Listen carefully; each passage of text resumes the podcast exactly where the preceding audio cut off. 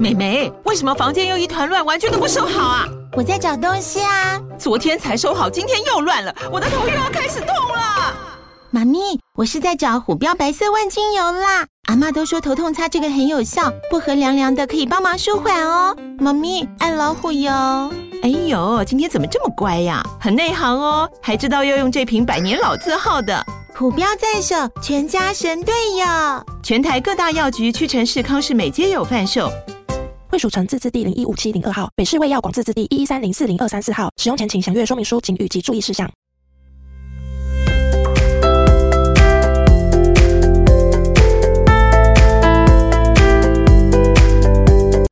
Hello，各位听众，大家好呀！欢迎回到花花姐姐的故事频道。在故事开始之前呢，记得先关注花花姐姐说故事频道。如果喜欢的话，也不要忘记给予五星好评，或是留言给花花姐姐，给花花姐姐更多的鼓励哦。金鱼为什么会从头上喷水呢？金鱼喷水，那其实是喷出气体。金鱼是哺乳类动物，用肺呼吸。金鱼每隔四个小时就会游到海面上呼吸，是恒温动物。体温大约为三十七度 C，心跳每分钟只有十次，人类是每分钟心跳六十次。金鱼可以长时间待在海里面，是因为金鱼的肺很大，极大的肺容量可以储存比较多的空气，不需要经常浮在海面上呼吸，而且呼吸能力很强。人类每次呼吸大约可以更换肺中的气体两成左右，金鱼呢一次可以更换八到九成以上。潜水一段时间后，它们还是会浮上来呼吸。金鱼换气的时候，会将肺里面的空气强劲的从喷气孔喷出去，强大的压力会在喷气的时候发出很大的声响。喷出来的空气温度比较高，释放进大气的时候会遇到冷凝结成水珠，加上累积在喷气孔的水分，让喷出的空气远远看起来就像是一道水柱。所以金鱼的呼吸动作常常被认为是在喷水。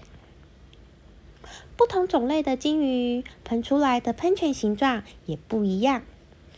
蓝鲸会喷出一股又高又直的喷泉，露脊鲸会喷出两股水雾，抹香鲸呢，喷泉会向斜方、左前方四十五度的方向。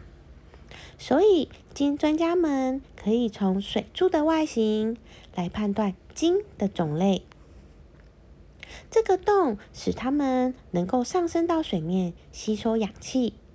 而无需将它们完全抬出水面。金鱼从气孔中喷出一股空气，也可达到清除皮肤表面的水，确保水不会进入呼吸管道，然后可以安全的吸入空气和氧气。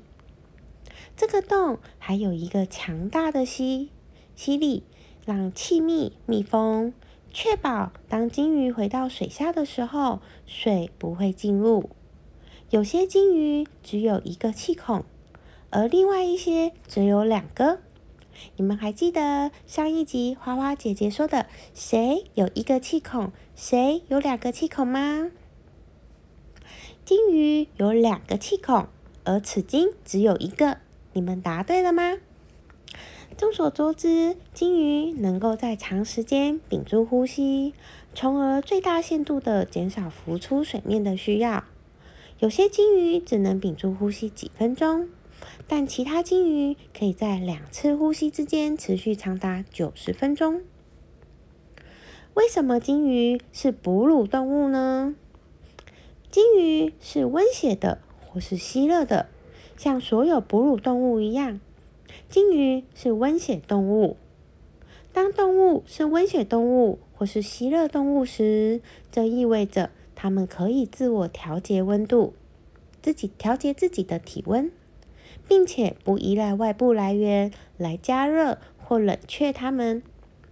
它们的内部体温不会根据周围环境而变化，而是保持相对恒定的状态。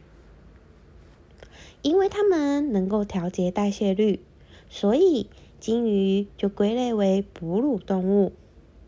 另外，哺乳动物的决定性特征之一，几乎在所有的情况下，它们都会生出活的宝宝。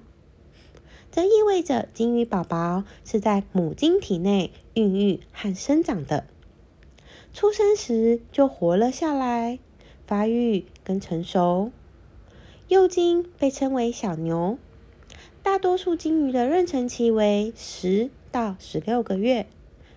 大多数种类的鲸鱼大约每两到三年会繁殖一次。